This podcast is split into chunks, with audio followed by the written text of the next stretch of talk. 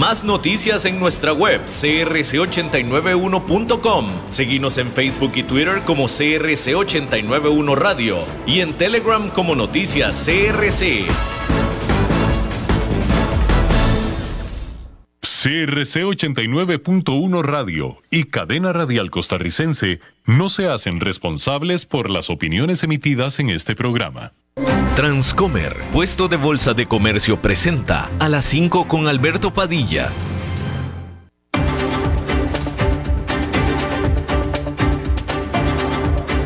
Inicia a las 5 con Alberto Padilla un programa diseñado con el objetivo de llevarte diariamente un tema de actualidad, acompañado siempre de reconocidos editorialistas, de lunes a viernes a las 5 de la tarde por CRC 89.1 Radio, a las 5 con Alberto Padilla. Hola, ¿qué tal? Saludos, bienvenidos a esta emisión de A las 5 con su servidor Alberto Padilla. Muchísimas gracias por estarnos acompañando. Gracias por estar ahí. Le mando cálidos saludos desde la señal y las instalaciones de CRC 89.1 Radio en San José, Costa Rica, desde donde estamos transmitiendo hasta el punto, en el tiempo y en el espacio en el que usted nos está escuchando, porque estamos saliendo en diferentes vías simultáneamente, por ejemplo en Facebook Live, en la página de este programa, a las 5 con Alberto Padilla. Estamos disponibles en el canal de YouTube de este programa. Estamos también en podcast, en las diferentes principales plataformas para ellos, Spotify, Apple Podcast, Google Podcast y otras cinco importantes más. Aquí en Costa Rica, este programa que sale en vivo en este momento a las 5 de la tarde, se repite todos los días a las 10 de la noche aquí en CRC 89.1 Radio. En esta ocasión me acompaña al otro lado de los cristales, tratando de controlar los incontrolables, el señor David Guerrero y la producción general de este programa, siempre poderosa desde Bogotá, Colombia, a cargo del señor Mauricio Sandoval. Hay que iniciar comentándole que un juez liberó partes de un reporte elaborado por un gran jurado investigando la interferencia que hiciera el expresidente Donald Trump cuando era presidente en la elección presidencial del 2020 en el estado de Georgia. Todavía no queda claro si acaso habrá alguna acusación criminal, sin embargo, los eh, jurados creen, piensan que al menos algunos de los testigos habrían cometido perjurio, habrían mentido bajo juramento. Los jurados concluyeron que no hubo fraude electoral generalizado en el estado de Georgia y que por tanto el resultado de las elecciones no debe de ser eh, cancelado, a pesar por supuesto de lo que asegura el expresidente al respecto, que le robaron la elección. Este es tan solo, obviamente, esto es tan solo una instancia más, una instancia más de docenas, ¿eh? Docenas en la que las autoridades oficiales reiteran, descubren, confirman, eh, concluyen y todo lo demás que no hubo fraude electoral en la elección de Joe Biden. No ha habido una sola, una sola declaración oficial, posición oficial. No ha habido una sola prueba, punto. No ha habido una sola prueba, una sola no ha habido de que hubo fraude electoral hace ya prácticamente dos años. No ha habido. Y todo tipo de personas allegadas a Donald Trump, incluyendo el propio presidente, etcétera, han entablado todo tipo de demandas, todo tipo de investigaciones, todo tipo de todo, y no han podido descubrir una sola prueba de fraude electoral. Punto, se acabó. Y por supuesto que el presidente sigue, el expresidente sigue absolutamente asegurando que hubo fraude electoral. En lo que ya algunos medios de los Estados Unidos le llaman simple y sencillamente lo que realmente es la gran mentira, que es como le llaman ya, se refieren a esto, a este, a este asunto de estar alegando que hubo fraude electoral como la gran mentira. Muy sencillo. ¿Por qué la gran mentira? Bueno, pues porque no lo han podido probar. Si no lo pruebas y lo aseguras, o si, no, si lo aseguras y no lo puedes probar, entonces es una mentira. No puedes asegurar sin probarlo. No puedes asegurarlo sin tener las pruebas. Si lo aseguras y no tienes las pruebas, es una gran mentira. Y como no hay las pruebas, es una gran mentira. Y bueno, ahí lo tiene usted. Hay que decir que el presidente de Ucrania, Vladimir Zelensky, le dijo a la BBC de Londres, a este medio de comunicación, que no concederá tierra a Rusia como parte de ningún plan de paz entre ambos países. Hay que decir que más temprano Alexander Lukashenko, el dictador presidente de Bielorrusia y aliado del presidente de Rusia Vladimir Putin, dijo que solamente se uniría a Rusia en su invasión a Ucrania si acaso son atacados primero. Eso es lo que dijo el presidente de Bielorrusia. Ambos líderes se reunirán cerca de Moscú este viernes. Y bueno, hay que decir que en medio del el aumento de las tensiones diplomáticas, China puso a dos contratistas de defensa estadounidenses, que son las gigantes empresas Lockheed Martin y Raytheon Technologies, en su lista de entidades no confiables después de que ambas vendieran armas a Taiwán. En febrero, las compañías afrontaron sanciones por haberle vendido armas por 100 millones de dólares a la isla de Taiwán, la cual China clama como propia, pero sin embargo Estados Unidos apoya lo que se le dice su derecho a la autogobernanza. Hablando de información de corporaciones, Centrica, que es la propietaria de British Gas o de gas británico, reportó utilidades récord por 4 mil millones de dólares, que es el triple de sus ganancias en el año anterior, después de que los precios de la energía subieran alrededor de toda Europa. Su base de clientes aumentó por 4%. Sin embargo, el éxito de esta que es el proveedor de energía más grande de la Gran Bretaña se da mientras que el país está pasando por grandes problemas en el costo de la vida de sus habitantes y después de acusaciones de que la compañía ha estado quedándose eh, bueno, ha estado obligando a los consumidores, a los clientes, a tener eh, medidores que generan prepagos en sus hogares, esto incluyendo a los consumidores más pobres, que le sacan el dinero, le cobran lo que se le conoce que le cobran a lo chino, le cobran sin preguntar. Hay que decir que eh, la presidenta de YouTube, Susan Wojcicki, está renunciando a su puesto en como líder de esta plataforma de video que ha sido desde el 2014. La señora Wojcicki era una de las primeras empleadas de Google, la cual es la propietaria de YouTube, y ayudó a construir su negocio de publicidad en línea. La salida de Susan Wojcicki se da luego de que YouTube está afrontando una caída en sus ingresos, en el, en el crecimiento de sus ingresos y la cada vez más retadora política de moderar el contenido en esta plataforma.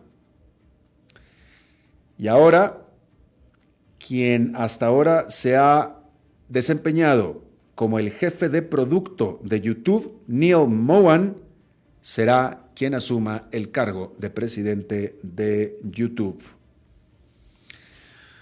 Tesla dijo que emitirá una actualización de software automática, automática, a 362.800 de sus automóviles equipado con su software de asistencia para el manejo, el cual se mercadea como si fuera un piloto automático beta. Y este después de que el regulador de seguridad de los automóviles de los Estados Unidos, según los reportes, había estado presionando para este llamado a reparación, que en este caso, en realidad, lo único que va a hacer es que le van a empujar esta actualización de software a los dueños de Tesla sin necesidad que estos tengan que hacer absolutamente nada. Va a ser una actualización de software parecida a la que usted hace en su teléfono móvil a través de Wi-Fi. Eh,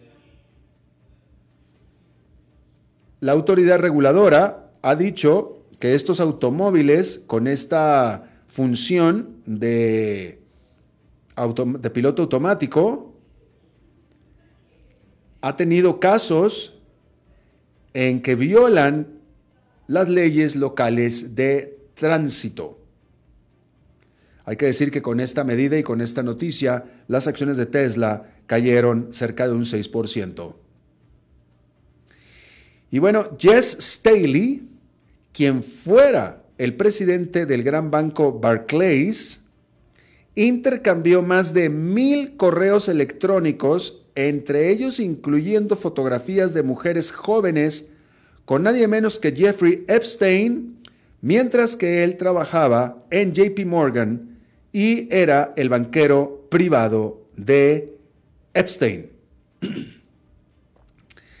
Esta información se reveló eh, en documentos que fueron presentados ante la Corte de las Islas Vírgenes de los Estados Unidos, de donde Epstein tenía una casa y esto como parte de una demanda en contra de JP Morgan por presuntamente haber facilitado la depredación sexual que realizaba Jeffrey Epstein. JP Morgan, el banco, ha negado las acusaciones, pero hay que decir que este señor Stanley, quien fuera el banquero privado de Epstein trabajando para JP Morgan y después fuera el jefe de Barclays, no es acusado. El acusado es el banco, no este banquero. Hay que recordar que Jeffrey Epstein fue arrestado eventualmente y unos días después se suicidó en la cárcel. Bien, ahí lo tiene usted. Bueno, hay que mencionarle que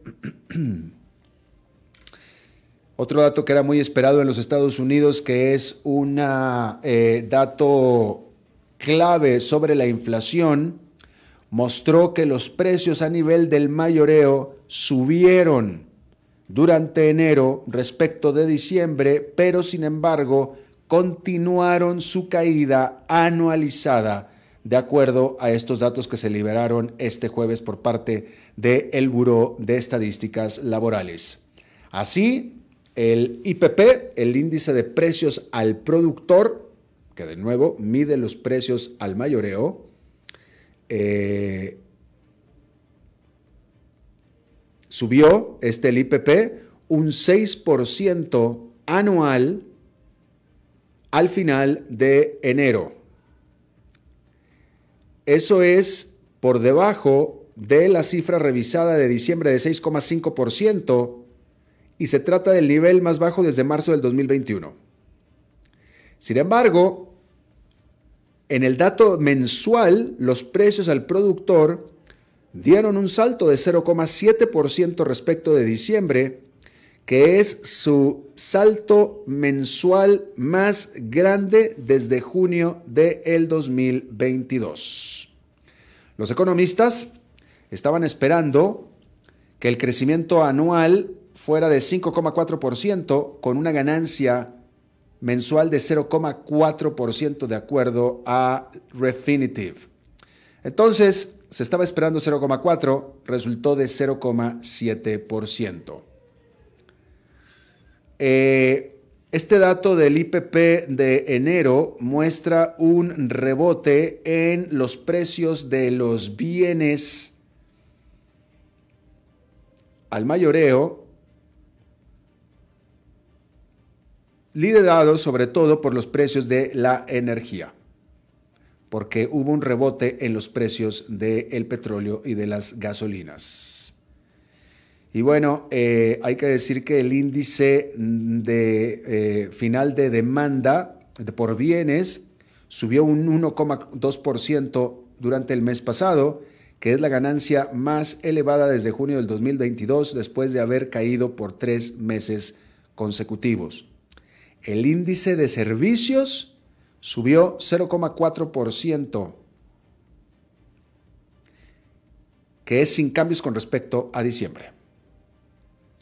Pero este es un dato más que se suma aparte, esto es, que se suma aparte a eh, el dato de la inflación al consumidor que se dio esta semana, ¿sí?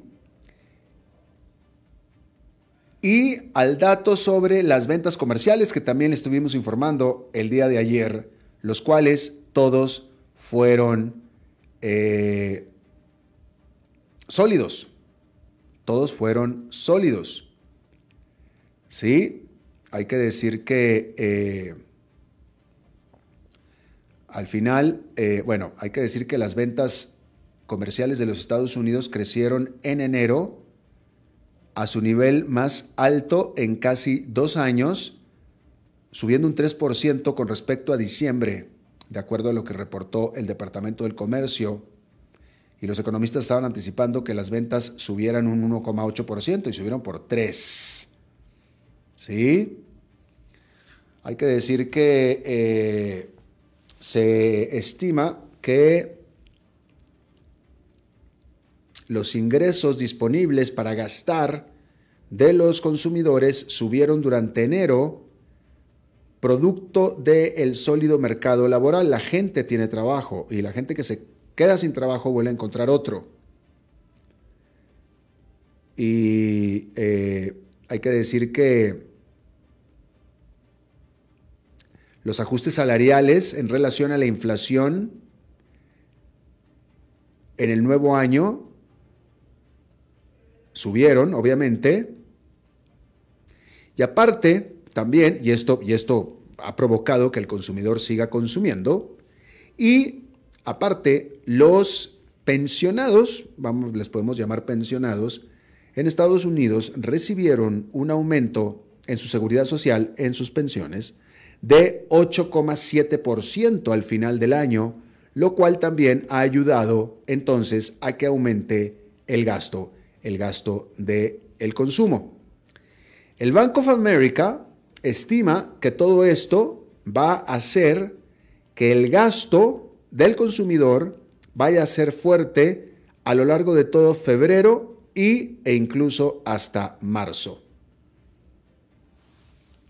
Hay que decir que el Banco, el Bank of America elevó sus estimados de crecimiento para el primer trimestre de la economía de Estados Unidos a 2%, todo un punto porcentual con respecto al 1% original que estimaba. Después de este reporte tan sólido de ventas comerciales. Hay que decir, esto es importante porque el gasto del consumo representa alrededor del 70% del Producto Nacional Bruto de los Estados Unidos. Y obviamente la implicación es que si el 70% de el Producto Nacional Bruto de los Estados Unidos está sólido, Es decir, el, mayor componente de la economía de Estados Unidos está sólida, pues es casi imposible que una economía esté cerca de una recesión cuando el gasto del consumo está creciendo de esa manera. ¿Sí? Ahora, pues sí, es cierto que el gasto del consumo está creciendo porque la gente está trabajando y porque los que no están trabajando de todos modos están recibiendo más dinero. Pero hay algunos desbalances. O sea, no, todo está, no todo es que la gente está trabajando y ganando mucho dinero y están gastando ese dinero que están ganando y presuntamente esperaríamos que estuvieran ahorrando o al menos no incurriendo en deuda. Sin embargo, tampoco es así. Por eso le digo que hay algunos desbalances. Hay que decir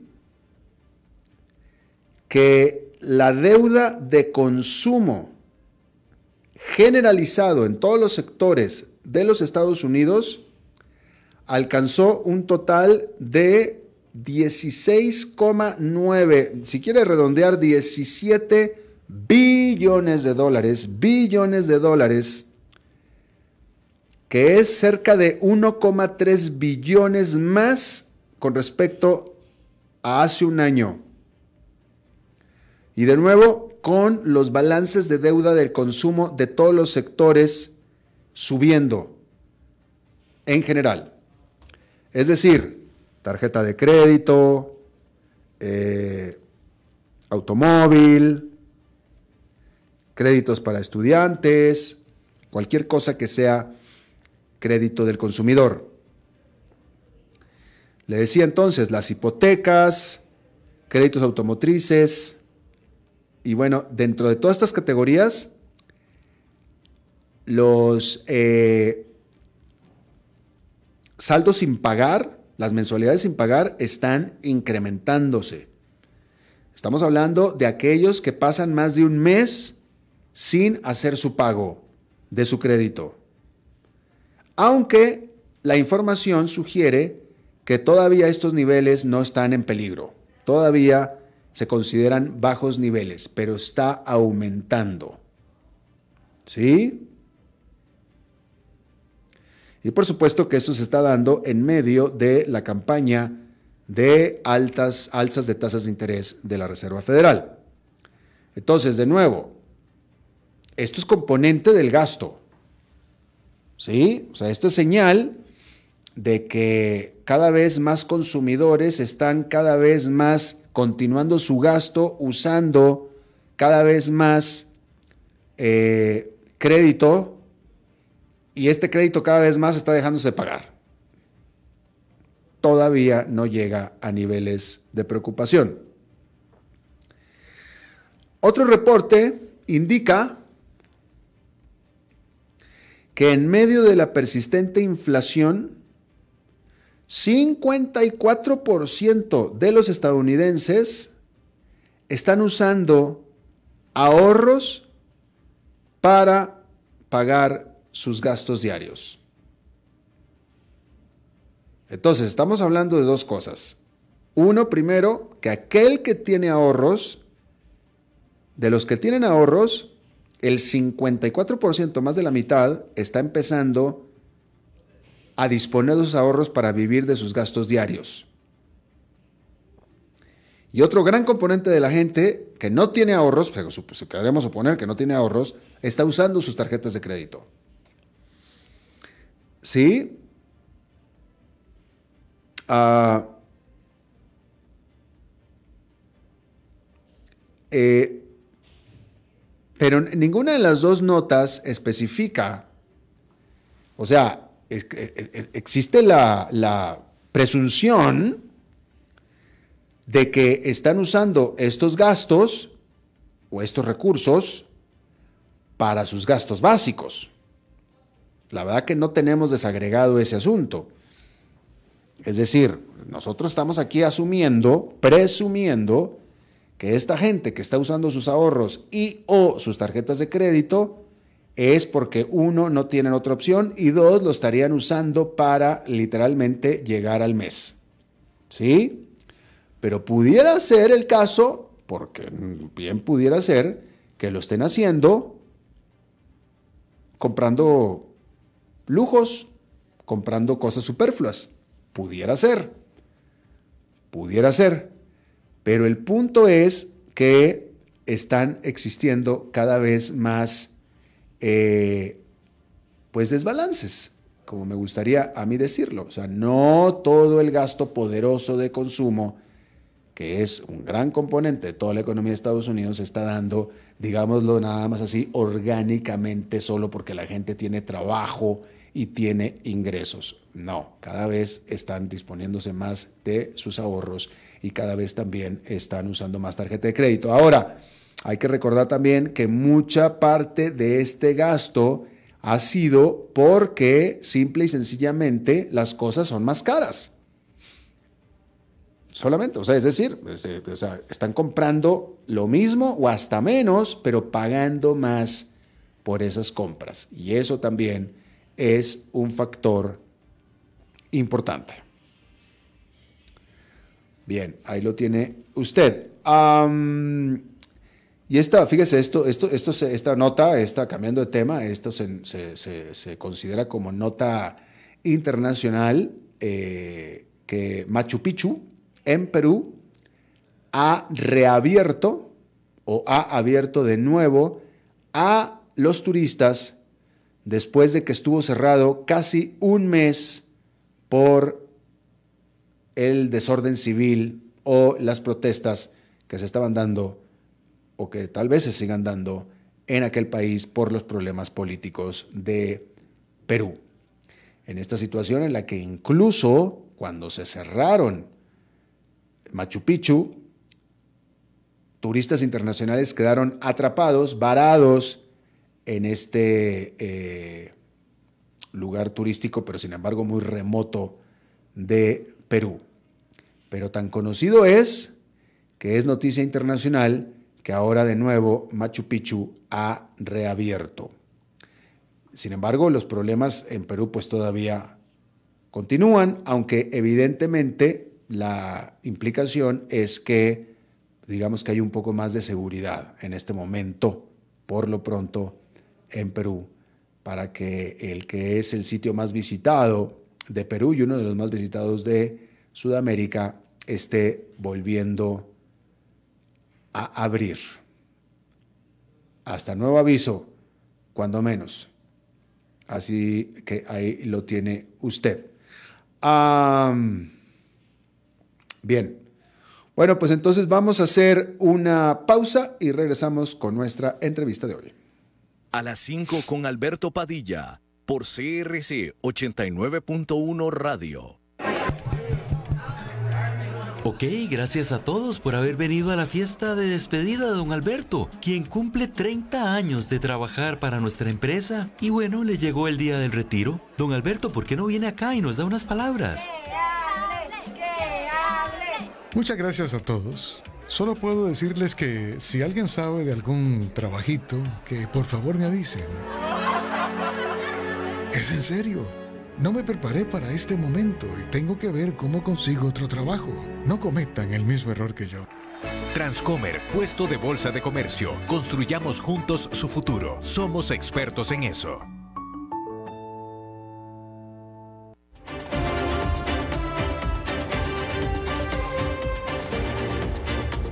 Seguimos escuchando a las 5 con Alberto Padilla. Bueno, em, vamos a hablar de, vamos a volver a hablar de, Nicaragua, eh, donde esta semana se informó de manera por demás sorpresiva de la acción del presidente de Nicaragua, del dictador eh, Daniel Ortega, de liberar a 222 presos políticos y los envió todos a los Estados Unidos, donde muy probablemente podrán aplicar para asilo político y eh, bueno, pues la, pero la noticia es que los liberó, ¿sí? En aquella ocasión tuvimos nosotros una entrevista a este respecto y estábamos preguntando específicamente por Rolando Álvarez, quien era el, es el obispo de Nicaragua. Hay que decir que estaba detenido, hay que decir que Rolando Álvarez, el obispo, se negó a formar parte de este grupo de los 222, se le ofreció la opción, él se negó, se quedó en Nicaragua y ahora una corte en ese país lo sentenció a este obispo católico romano a más de 26 años de prisión por presuntamente traición a la patria eh, después de que rehusó haberse ido en este avión charter a la capital de los Estados Unidos.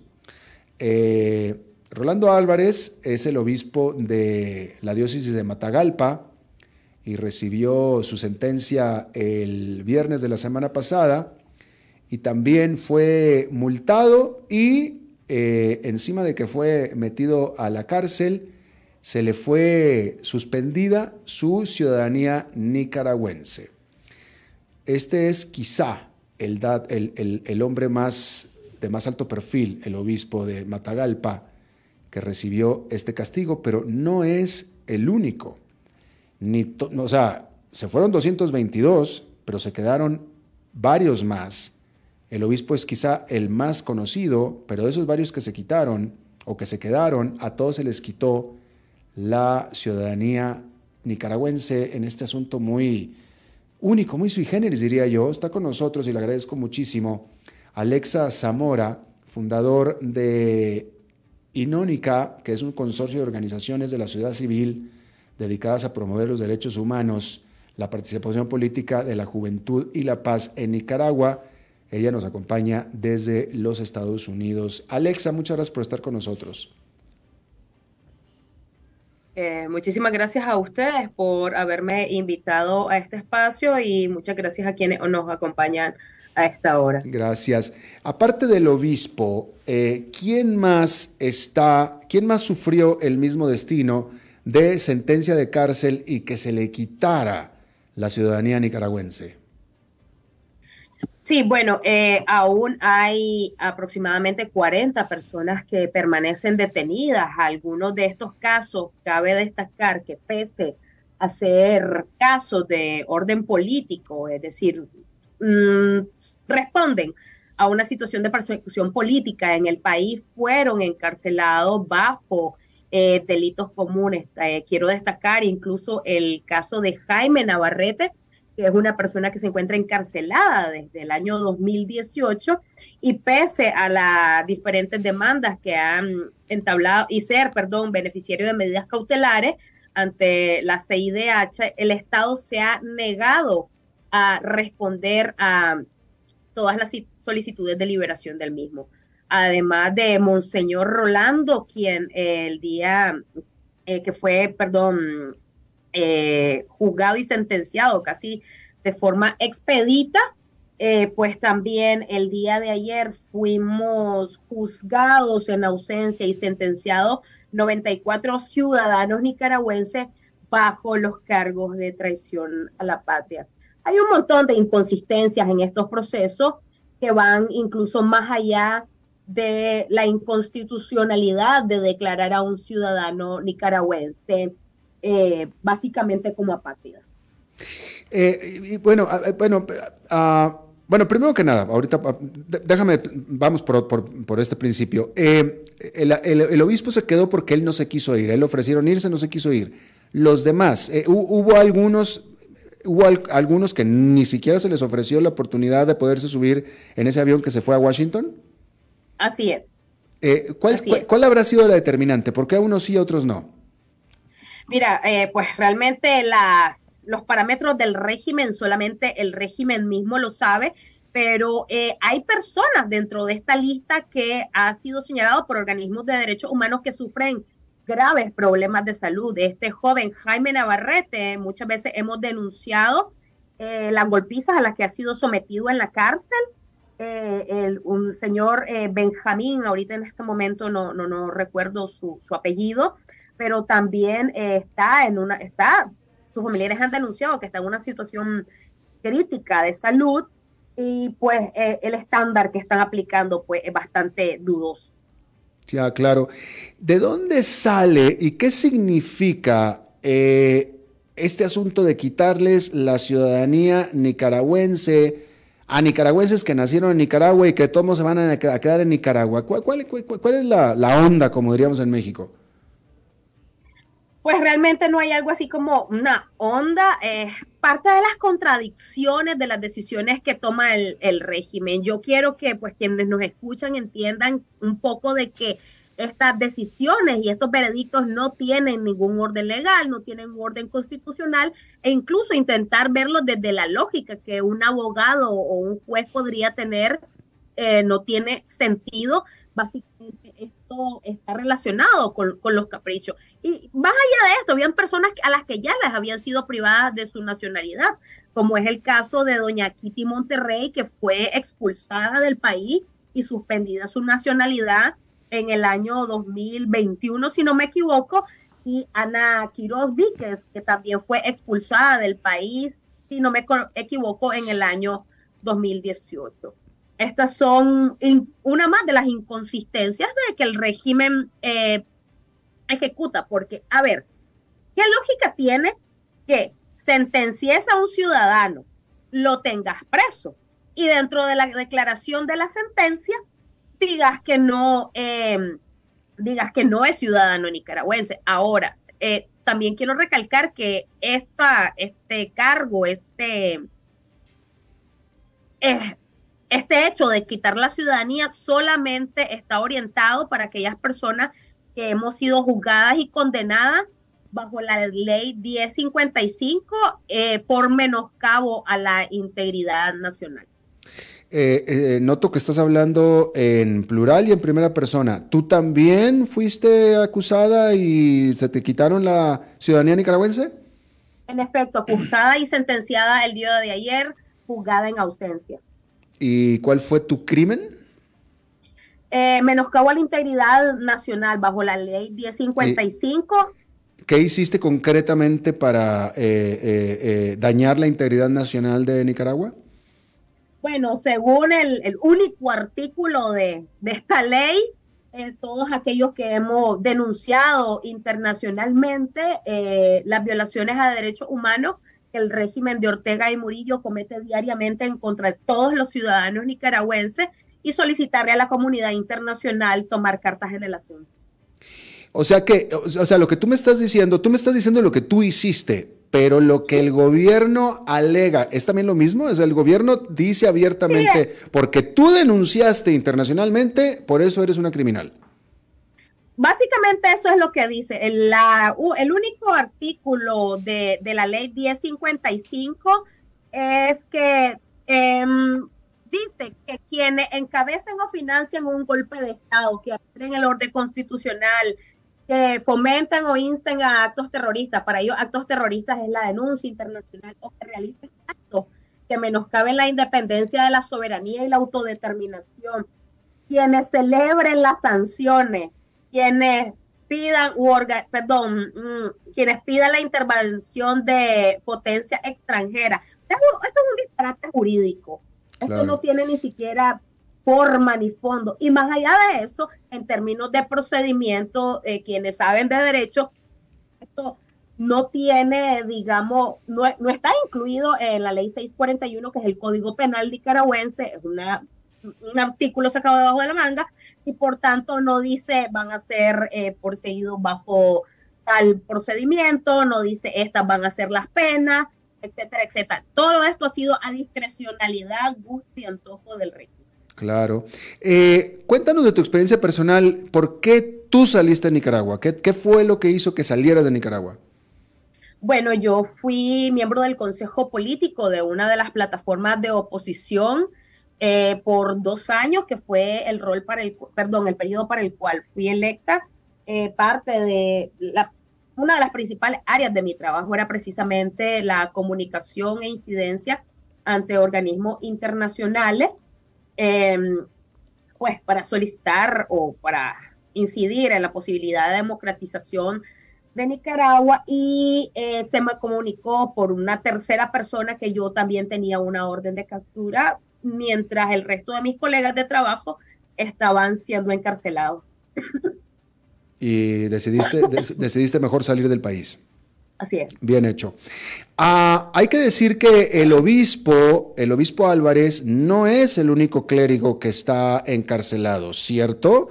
Y, aparte, eh, hay que recordar que el obispo está en problemas y los sacerdotes católicos están en problemas porque les pidieron que fueran intermediarios entre el gobierno y el grupo civil que desató las fuertes protestas del 2018 que eso que se convirtió casi en una guerra civil dentro de Nicaragua, el gobierno pidió la intervención, o las partes pidieron la intervención de la Iglesia Católica, la Iglesia Católica aceptó intervenir y eso les costó la cárcel al obispo y a sacerdotes, ¿cierto?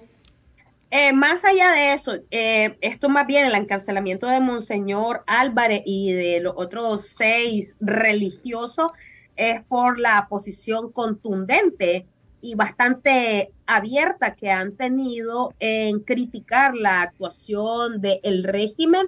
Eh, la persecución religiosa en Nicaragua ha llegado al punto de prohibir actos públicos y eh, liturgia de cerrar y cercar parroquias en los cuales los religiosos pues son abiertamente críticos al régimen.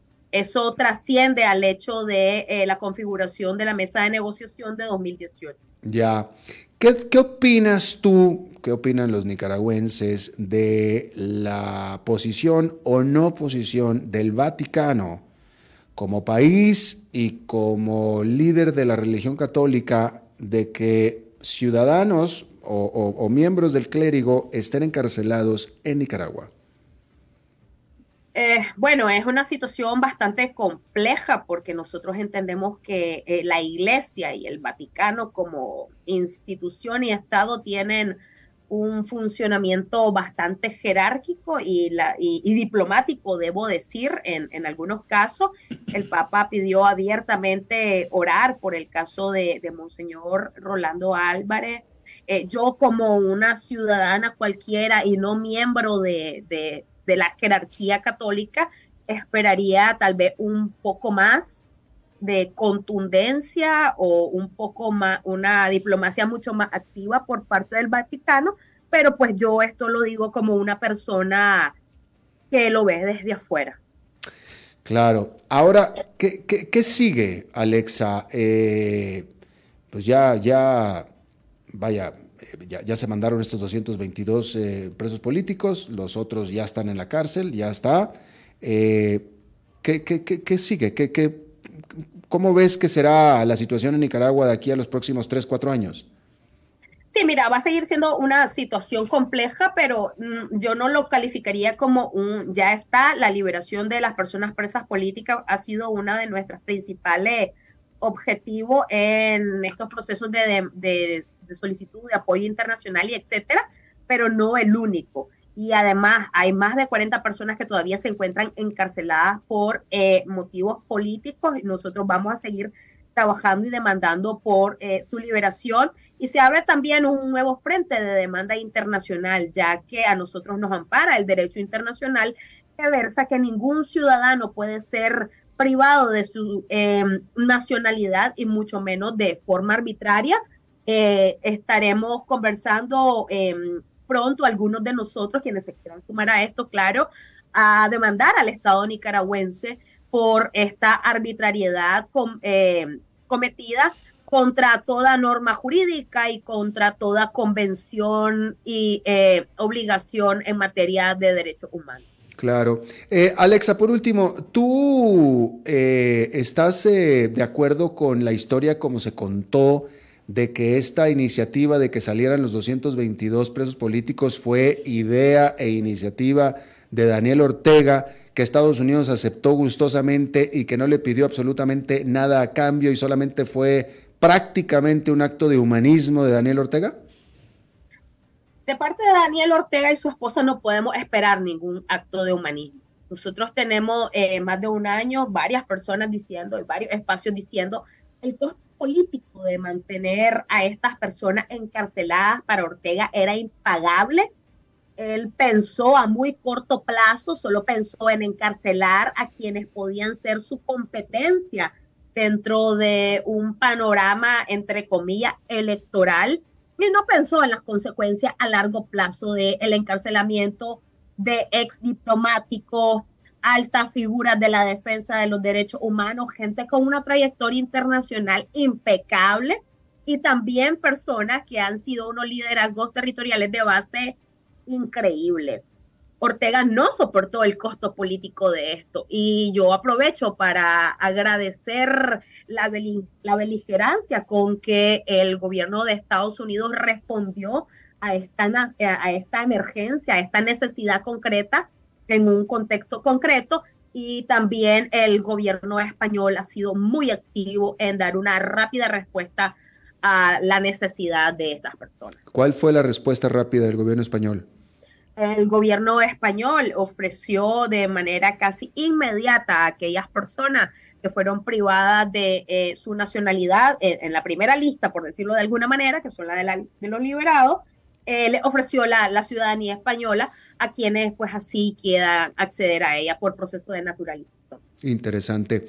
Alexa Zamora, fundadora de Inónica, que es este consorcio de organizaciones de la sociedad civil dedicadas a promover los derechos humanos, la participación política de la juventud y la paz en Nicaragua. Desde Estados Unidos te agradecemos mucho que hayas charlado con nosotros. Muchísimas gracias por invitarme. Vamos a hacer una pausa y regresamos con más.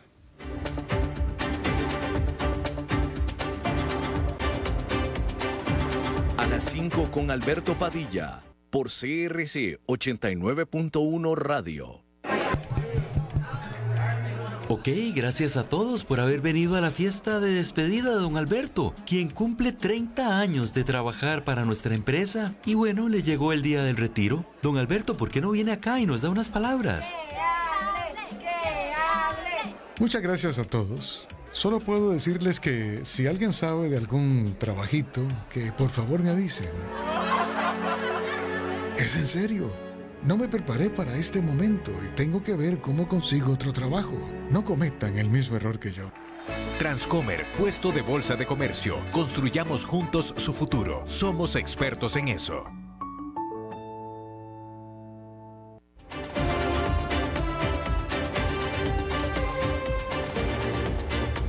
Seguimos escuchando a las 5 con Alberto Padilla.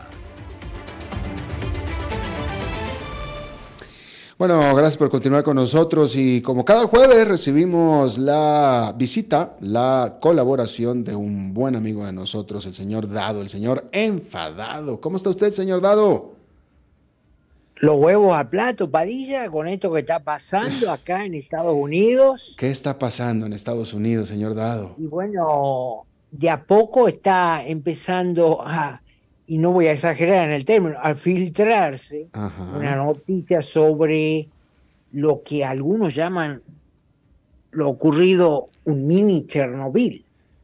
Eh, el 3 de febrero descarriló un tren de ah. carga en un pueblito, en las afueras de un pueblito de Ohio que se llama East Palestine, Palestina Oriental, eh, y bueno, derramó eh, unos químicos que son muy contaminantes.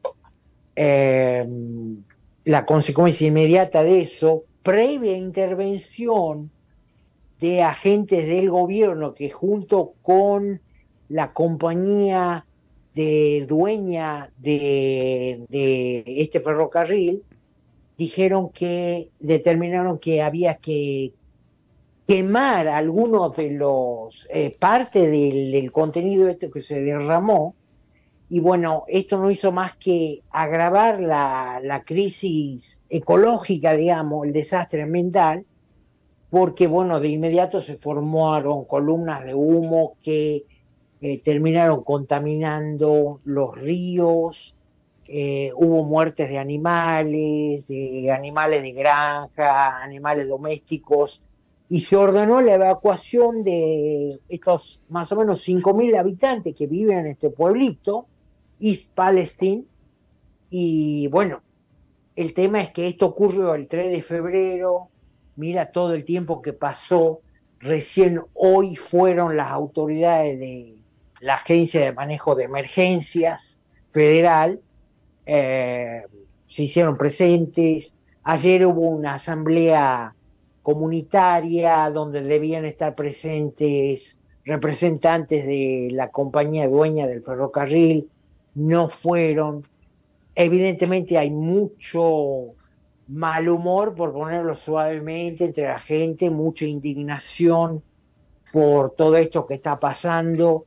A esto agreguemos también que los medios dominantes de comunicación, recién ahora, el 3 de febrero, insisto, fue el desastre, recién ahora y por cuenta gostas se están haciendo eco, están cubriendo la noticia. En el medio, el secretario de Transporte de Estados Unidos, que a esta altura... Buttigieg. sí, eh, Peter Buttigieg eh, demuestra ser el, el, funcionario más incompetente del que tenga memoria Estados Unidos, por lo menos en esa posición. No abordó el tema en sus declaraciones hace unos días. Por el contrario, se quejó que en la industria de la construcción hay muchos blancos trabajando en desmedro de otras razas. Eh, y recién hoy salió a decir que a minimizar inclusive el desastre, diciendo que en Estados Unidos por año hay unos mil descarrilamientos, pero que, bueno, lamentablemente en este se ha puesto más énfasis por las características que tiene.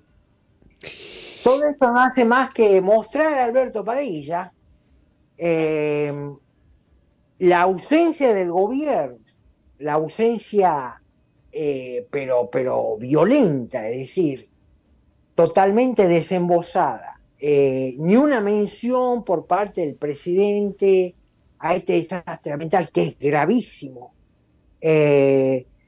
el hecho de que le hayan dicho en primer momento a la población de East Palestine que era seguro tomar el agua potable, que pueden hacerlo con total tranquilidad, cuando están surgiendo imágenes, videos que muestran todos los cursos de agua de, de las zonas que están contaminados, eh, se anticipa que esto va a impactar gravemente en los días por venir, sobre todo en, la población que a unas 200 o 300 millas alrededor de, East Palestine, que depende del río Cincinnati, que también está contaminado. Entonces calcula que van a ser de última en los tiempos por venir más o menos unos 30, 40 millones de personas que van a sufrir de una u otra manera las consecuencias de, este desastre ambiental. Eh, no, yo le agradezco que haya, que haya traído este tema, eh, señor Dado, porque eh, efectivamente le confieso, y esto con respecto a lo que habla usted de lo que cubre o no cubre la prensa o los principales medios de comunicación, que son los que yo sigo, yo en lo personal no no, he pasado de leer los titulares de este asunto, eh, los titulares eh, eh, que, ya, vaya, lo que le estoy tratando de decir es que yo había visto los titulares, no me había metido a leer las notas, he estado yo metido con lo de la inflación y con las tasas de interés y otras cosas, pero sí había leído los titulares y en los titulares había podido ver incluso que este famoso tren se suponía que de acuerdo a, a lo que decía el tren, etcétera, no llevaba carga tóxica, pero después de que se descarriló y que pasó todo este desastre que usted está mencionando, se da cuenta que sí llevaba carga muy tóxica y, más tóxica de lo que todo el mundo está pensando. Sí, y hay otros incidentes que han venido sucediendo después de, esto que ocurrió el 3 de febrero en, en, Ohio.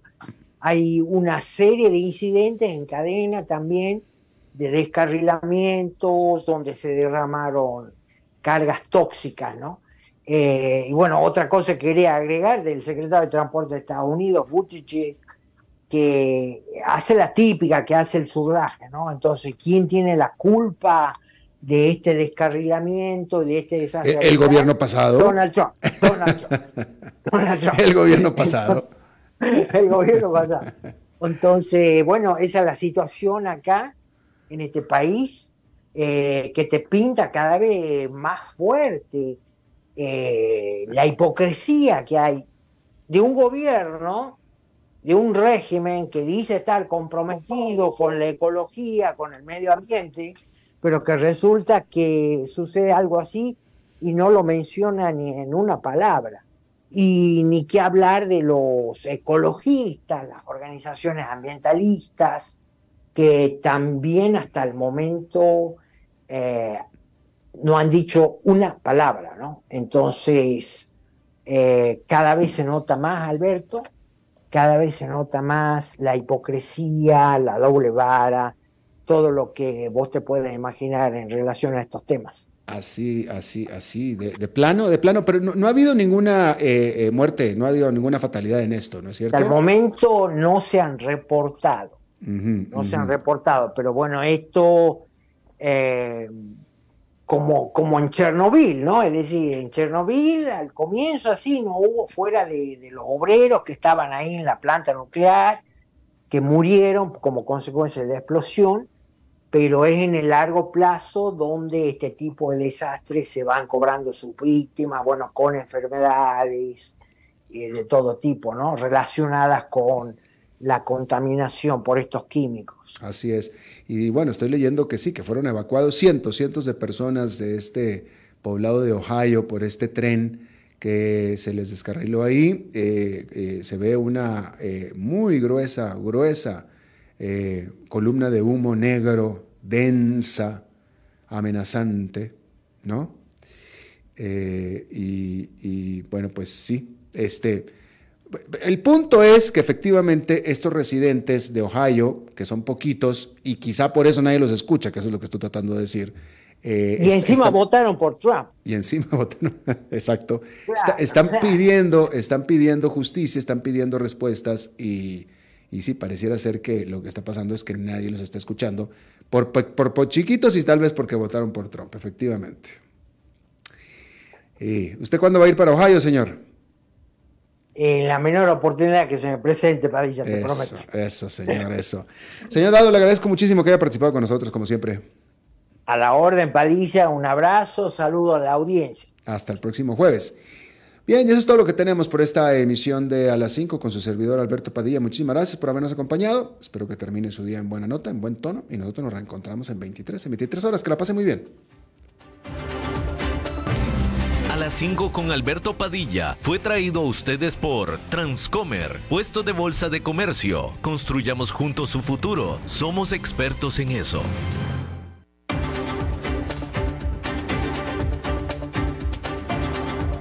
Concluye a las 5 con Alberto Padilla